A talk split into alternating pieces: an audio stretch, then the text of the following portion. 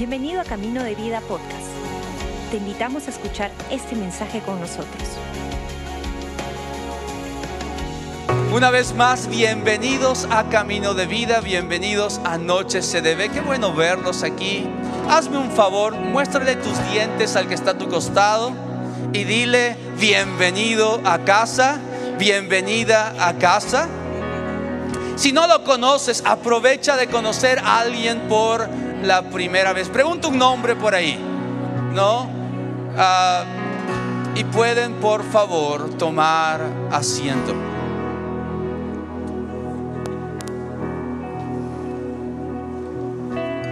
Te animo en esta noche a que podamos disponer nuestra, nuestro corazón por lo que Dios tiene por nosotros. Tú sabes, Dios siempre tiene algo para, para nosotros. Cada vez que nos acercamos, cada vez que lo buscamos, cada vez que prestamos atención a, a lo que Él quiere decirnos, Él siempre tiene algo. Y nuestra oración, nuestro deseo es que puedas ir de aquí no como solamente haciendo un check de que hoy día vine a la iglesia a cumplir con ir a la iglesia, sino ah, con algo en tu corazón, con algo de la palabra de Dios en tu corazón, con algo que Dios sabe y conoce y que hable a nuestro corazón. Y vamos juntos a, el libro de Génesis, el... No, antes de Génesis, vamos a 2 Samuel. Quería ver si están atentos por ahí, pero 2 Samuel, el capítulo 11. 2 de Samuel, capítulo 11, y vamos a leer desde el verso 1. Dice, en la primavera, que era la época en que los reyes salían de campaña, David mandó a Joab con la guardia real y todo el ejército de Israel para que aniquilara a los amonitas y sitiara la ciudad de Rabá. Pero David se quedó en Jerusalén. Una tarde, al levantarse David de la cama, comenzó a pasearse por la azotea del palacio y desde allí vio a una mujer que se estaba bañando. La mujer era sumamente hermosa, por lo que David mandó que averiguaran quién era. Y le informaron, se trata de Bexabé, que es hija de Elián y esposa de Urías, elitita. Entonces David ordenó que la llevaran a su presencia y cuando Bexabé llegó, él se acostó con ella. Después de eso, ella volvió a su casa Hacía poco que Bexabé se había purificado de su menstruación, así que quedó embarazada y se lo hizo saber a David. Entonces David le envió este mensaje a Joab: Mándame aquí a Urias elitita. Y Joab así lo hizo. Cuando Urias llegó, David le preguntó cómo estaban Joab y los soldados y cómo iba la campaña. Luego le dijo, vete a tu casa y acuéstate con tu mujer. Tan pronto como salió del palacio, Urias recibió un regalo de parte del rey. Pero en vez de irse a su propia casa, se acostó a la entrada del palacio donde dormía la guardia real. David se enteró de que Urias no había ido a su casa, así que le preguntó, ¿has hecho un viaje largo? ¿por qué no fuiste a tu casa? En este momento respondió Urias, tanto el arca como los hombres de Israel y de Judá se, guarecen en simples enramadas y mi señor Joab y sus oficiales acampan al aire libre y yo voy a entrar a mi casa para darme un banquete y acostarme con mi esposa. Tan cierto como su majestad vive, que yo no puedo hacer tal cosa. Y hay mucho más en esta historia, es la historia ah, de, David, el, hombre conocido en la, en la Biblia como el hombre conforme al corazón de Dios. Y una de las cosas que podemos ver en la palabra de Dios es que la palabra de Dios nos muestra probablemente lo que muchos no quisieran mostrar. La palabra de Dios nos muestra lo que muchos tal vez no quisiéramos mostrar. Nos muestra un lado del rey David, el hombre conforme al corazón de Dios, que dice que estaba en el palacio del rey. Y hay un detalle ahí que dice que en, el, en la temporada donde los reyes salían al campo de batalla, David se quedó. David se quedó en el palacio en Jerusalén. Cuando todos los reyes iban a pelear en la batalla, David se quedó en Jerusalén. Y dice que vio a esta mujer, Bexabe, y la codició y se acostó con ella y ella quedó embarazada. Y ahí es donde este hombre, David, comienza a maquinar, ¿cómo hago ahora? ¿Cómo hago ahora? Entonces mandó llamar al, esposo de esta mujer, a Urias, y le dice, mira, anda a casa, porque si él iba a casa y tal vez, aunque Bexabé está embarazada, no iba, iba, tal vez ah, podía pensar que eh, él era el padre y, ok, salvado David. Pero para, para aún más vergüenza del rey David, Urias tenía un corazón diferente. No, Urias le dice, mira rey, em, Joab, nuestro general, está durmiendo en unas enramadas ahí en el campo de batalla. El arca está aquí. ¿Cómo yo voy a ir a descansar mientras los demás están luchando por la victoria y por la batalla? Y Urias se queda ahí en los, en los pasos ahí del palacio, se queda cuidando el palacio. Un corazón de Urias único, ¿no?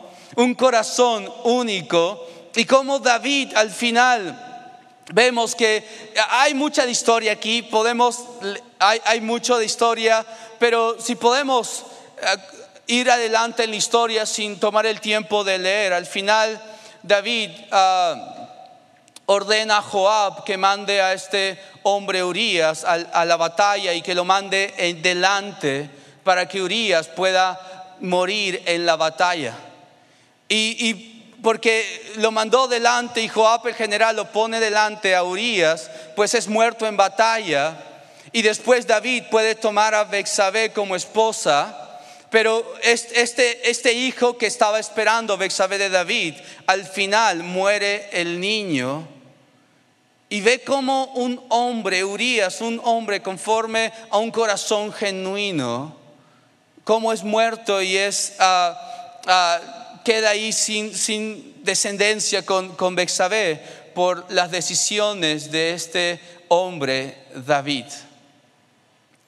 La, la, Biblia es real, la Biblia es honesta, la Biblia nos muestra cómo, cómo uh, aún los hombres de Dios y aún los que tenían un propósito en Dios, aún el hombre, como dije, conocido como que tenía un corazón conforme al de Dios, Vemos cómo hizo todo esto David. vimos cómo hace todo esto David. Y en esta noche quiero, la enseñanza tiene un título que es, ah, y, es todo este mes estamos hablando acerca de humildad. Y el título de la enseñanza es, humildad es huir. Humildad es huir. La Biblia dice en ah, Primera de Pedro capítulo 5, mira lo que dice Primera de Pedro capítulo 5, ah, y, el, y, el, verso, vamos a leer el, de los versos 6 al 8. Primera de Pedro capítulo 5, versos 6 al 8 dice, humíllense pues bajo la poderosa mano de Dios para que Él los exalte a su debido tiempo. Depositen en Él toda ansiedad porque Él cuida de ustedes. Practiquen el dominio propio y manténgase alerta. Su enemigo, el diablo, ronda como león rugiente buscando a quien devorar. Su enemigo, el diablo, anda como león rugiente buscando a quien devorar. ¿Cuántos saben tenemos un enemigo? Tenemos un enemigo y él, dice la Biblia, ha venido a robar, matar y destruir. A veces, como algunos cristianos dicen, no, pero el enemigo ya está vencido eh, y ya no puede hacer nada y está debajo de mis pies. Y a veces cantamos las canciones de que el enemigo está vencido. Pero ¿cuántos hemos visto vidas destruidas por el enemigo? ¿Cuántos hemos visto matrimonios destruidos por el enemigo? ¿Cuántos hemos visto jóvenes destruir su vida con, con, drogas? Y el enemigo, ¿cómo ha venido a robar, matar y destruir? ¿Cuántos hemos visto a personas siendo robadas por el enemigo? Ah, el enemigo, dice, es como un león rugiente buscando a quien devorar. Porque hay algo valioso en ti y ese enemigo quiere quitar, robar lo que Dios quiere hacer. Ahora, dice, está buscando a quien robar, a quien devorar, ¿verdad? No eh, algo que debemos saber es que tenemos un enemigo. El enemigo no puede hacer lo que quiera con un hijo, con una hija de Dios. No estamos a merced del enemigo, pero el enemigo quiere robar y él normalmente está buscando a quien robar. Y hay una imagen que a veces nos puede ayudar ah, en cuanto a esto. Es una imagen que Pastor Robert en algún momento le enseñó y él dice, ¿cuántos han visto un, ah, ¿cuántos han visto un perro furioso? ¿Alguna vez has, visto un perro furioso, esos que están ladrando y, y te da miedo? Pero ¿cuántos han visto unos que están, cuántos corren de los perros, no? Como si ves uno así, es como, como patita, ¿para qué te quiero? Pues me voy porque, porque parece furioso. Pero ¿cuántos saben si, si un perro está furioso pero está encadenado? Si, tiene un alcance el perro, no puede estar lo tan furioso que pueda, pero tiene solamente un alcance.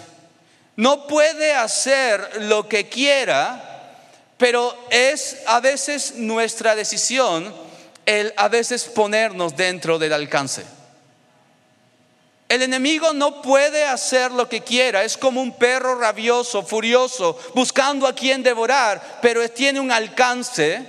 Pero si nosotros nos ponemos a merced de su alcance, el enemigo puede destruir vidas. Y humildad muchas veces en nuestro corazón es huir, es huir de la tentación. Es huir de esos momentos donde nos sentidos, sentimos probados. El enemigo quiere muchas veces destruir tu vida. Destruir lo que Dios tiene para ti. Tentación puede ser definida como la batalla para que, eh, para que dejes de lado lo que Dios tiene por ti. La batalla para ir por un camino diferente de lo que Dios tiene para ti.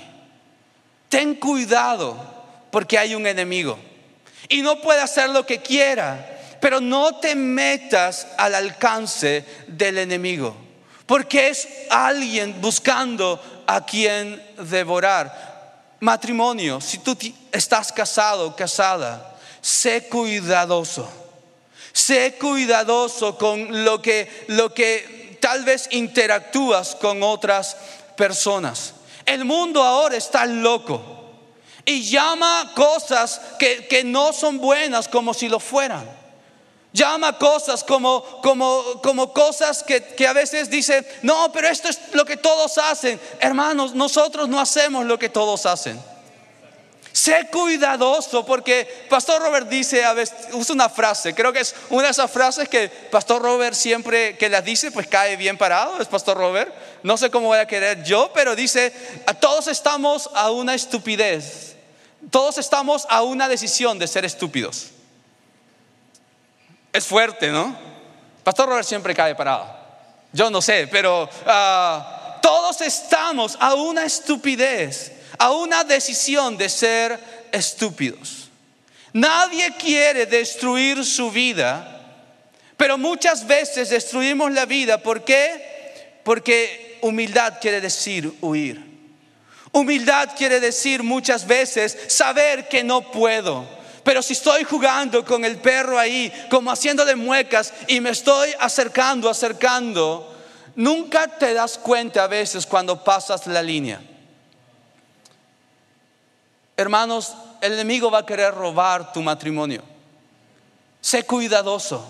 Sé cuidadoso con, con, las interacciones que tienes con otros. Sé cuidadoso con, si eres casado, con las interacciones que tienes con otras mujeres que no son, no son no, es tu esposa. Si tú eres casada, ten cuidado con las interacciones que tienes con alguien que no es tu esposo. Ten cuidado, porque el enemigo quiere robar matar y destruir. Si eres joven, ten cuidado.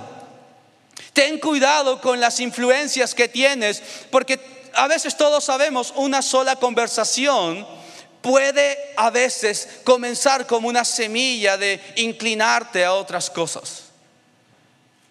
Humildad a veces quiere decir, parezco el tonto de oír, pero a veces en el tiempo el más sabio a veces es el que huye el que no camina en la línea. A veces eh, los cristianos pensamos como, ok, pero, pero esto es lo malo y esto es lo bueno. Entonces yo camino en lo bueno. Pero la vida cristiana no solo se trata de caminar en lo bueno, sino cuán alejado de lo malo. Yo puedo caminar en lo bueno, en la línea, y puedo estar como, uy, como la línea, estoy en lo bueno. A veces no te das cuenta cuando pasas la línea. Un cristiano no es el que camina en lo bueno, un cristiano es que camina alejado de lo malo. Sí, a veces te dirán lorna, te dirán exagerado, te dirán a veces como demasiado, demasiado ah, ah, ya legalista. No, si hay una convicción en tu corazón, camina conforme a esa convicción. Ten cuidado con los mensajes Ten cuidado con, las cosas de doble sentido. Ten cuidado con esas cosas que, que, tal vez nadie ve. ¿Por qué? Porque hay un enemigo que quiere robar tu vida. Quiere robar lo que Dios tiene. Nadie quiere vivir una vida destruida. Pero como dije hace un momento, todos estamos a veces a una decisión de ser estúpidos.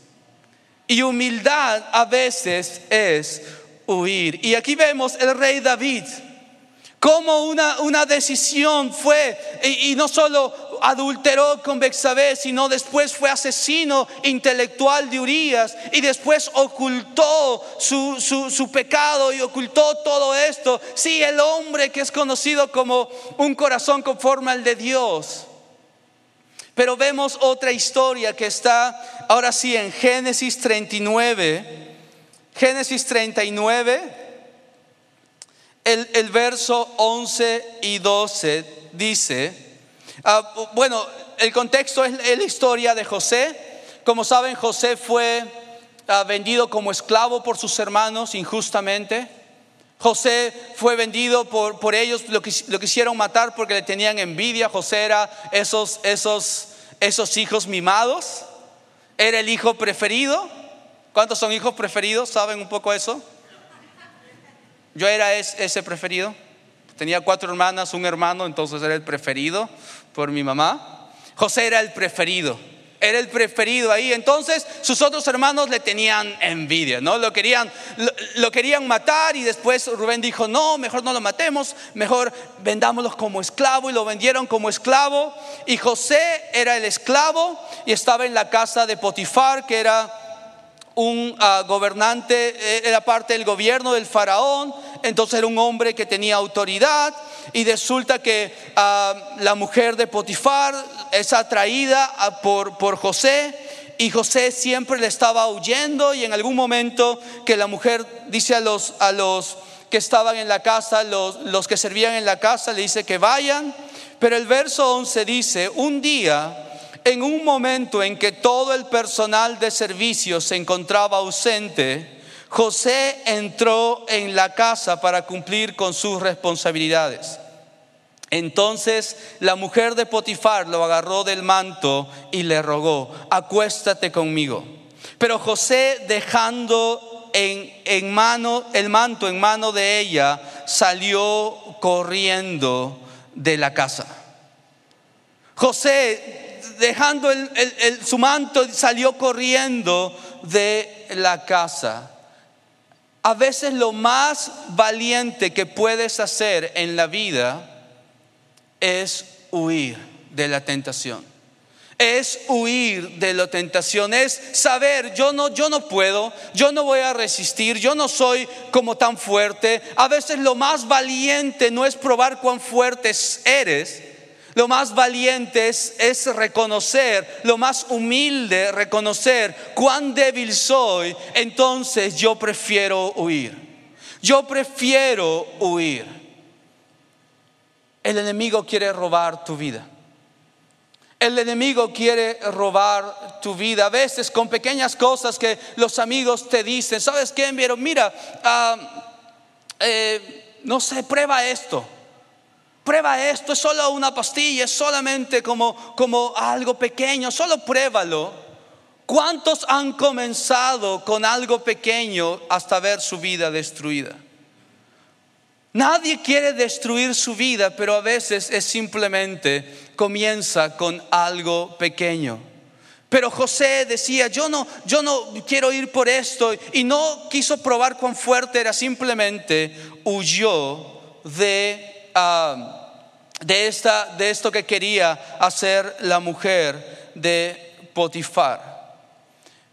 A veces lo más valiente que podemos hacer es huir y la Biblia nos habla acerca de esto. Proverbios 6, 28, si puedes apuntarlo ahí, apúntalo. Dice, ¿puede alguien caminar sobre las brasas sin quemarse los pies?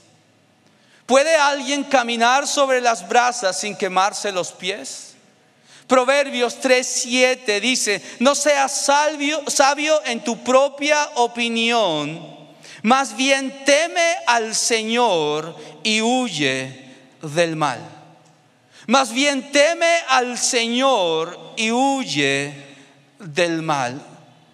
Humildad es huir, porque huir quiere decir muchas veces que sabemos que no somos tan fuertes como a veces quisiéramos creer o pensar.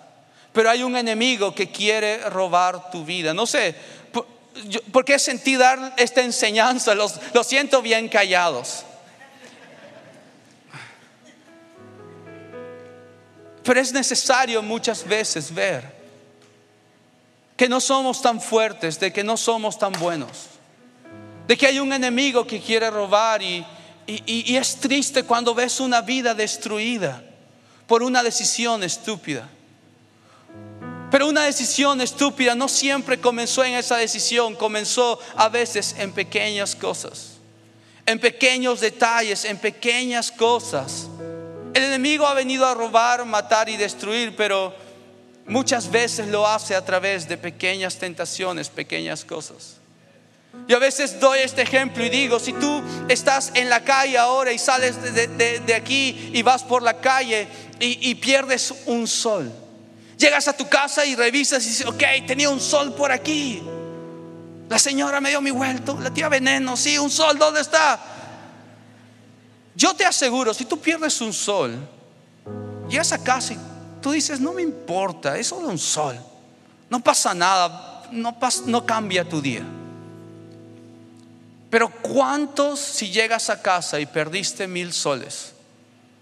Ahora, no sé quién camina con mil soles, pero si tienes mil soles, ¿no? Salvo que seas Alexis, un hombre próspero y, bendecido por, por Dios, pero ¿qué pasa si llegas a casa y dices, perdí mil soles? ¿Cuántos estarían preocupados? ¿Cuántos tal vez saldrían de casa a ver dónde los perdí? ¿Qué pasó? ¿Y dónde fue? ¿Y, qué? ¿Dónde, ¿Dónde los dejé? ¿Cuántos estarían preocupados? El problema es que muchas veces no nos preocupamos por lo pequeño porque es solo un sol. Pero el enemigo no te roba mil soles, pero te roba un sol mil veces. Y no nos damos cuenta. Porque es pequeño, pequeño. Porque es detalle a detalle. hermanos, hermanas, por, por, por algunos de ustedes en esta noche. Hay algo en tu vida, hay algo en tu vida con lo que cual estás tal vez conviviendo que no es lo que Dios quiere por tu vida. Que no es lo que Dios tiene, por tu vida. La tentación muchas veces no es pecado, pero lo que te inclina a hacer puede hacerte perder lo que Dios tiene por tu vida. El plan de Dios por tu vida. Si tú en esta noche estás aquí, tal vez nadie sabe, pero tú sabes y Dios sabe. Si tú estás aquí conviviendo con algo, haciendo algo, tal vez detrás de escena, tal vez lo que nadie ve.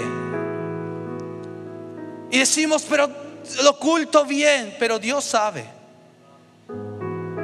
Pero Dios no te acusa, Dios quiere ayudarte. Dios quiere ayudarte. Dios quiere guiarte. Y, me encanta la historia de David porque por tiempo no podemos entrar. a pero la historia de David después de, la muerte de Urias y todo lo demás dice que había un profeta, un hombre de Dios, que, va y, y, se presenta a David.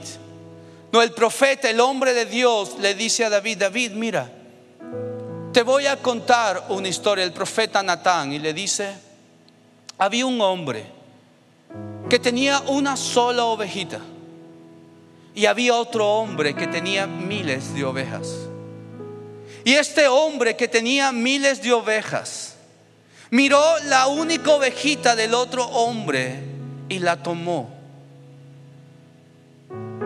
Y David se enciende en ira y se enciende y dice, ¿cómo puede ser posible? Ese hombre merece morir. Y el profeta Natán le dice, David, ese hombre eres tú. Y ahí es donde David vuelve en sí y dice, ¿en qué estoy haciendo? ¿Qué estoy haciendo? Hermanos, muchas veces la voz de Dios es un susurro. La voz de Dios es un abrazo. Pero a veces la voz de Dios tiene peso y tiene fuerza. Y llama nuestra atención. Y llama nuestra atención y nos dice, ¿qué estás haciendo? No es lo que yo tengo por ti. ¿Qué estás ahí? No, no te quedes ahí. Y Natán, ¿sabes que ah, hay una enseñanza que estoy meditando acerca de esto, de que ah, se llama, esto también es amor. Si Dios a veces nos habla con su gracia, con su favor, pero a veces la voz de Dios es directa. A veces la, Dios, la voz de Dios sacude nuestro corazón, llama nuestra atención. ¿Por qué? Porque es como un padre diciendo, no vayas por ahí, vas a destruir tu vida. Para algunos de ustedes la voz de Dios en esta noche es esa voz. Y si tú escuchas su voz, Dios no te condena. Lo que Dios quiere es hijo, hija, no vayas por ahí. Si estás en algo que no es la voluntad de Dios, no, no sigas ahí.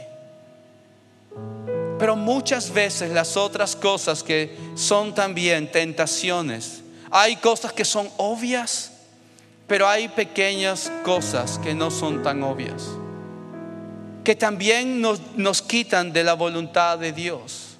Pequeñas cosas con las cuales nos hemos acostumbrado a convivir hacerlas parte de nosotros. Pequeñas cosas que nos, nos están robando de lo que Dios tiene por nuestra vida. A veces es pequeñas cosas como lo que hablamos, como los pensamientos que tenemos, como el chisme que siempre estamos diciendo, como la murmuración en la cual caemos, con pequeñas cosas que parecen no tan grandes como David pero la Biblia también dice, ten cuidado, porque son los pequeños zorros los que echan a perder el viñedo. Son los pequeños zorros los que hacen perder toda la plantación. Son a veces las pequeñas cosas que nos impiden alcanzar lo que Dios tiene por nuestra vida. A veces una mentalidad de víctima. A veces simplemente vivimos en desánimo, en murmuración, en chisme. A veces nuestra boca es simplemente una boca que en vez de sembrar vida, siembra muerte. Hay pequeñas cosas que nos, nos quitan de lo que Dios tiene. Y a veces en esas pequeñas cosas también debemos huir, sacudirnos de eso y encontrar la voluntad de Dios. Termino con esto porque no sé si ustedes saben, pero hay un reloj atrás que siempre me habla feo.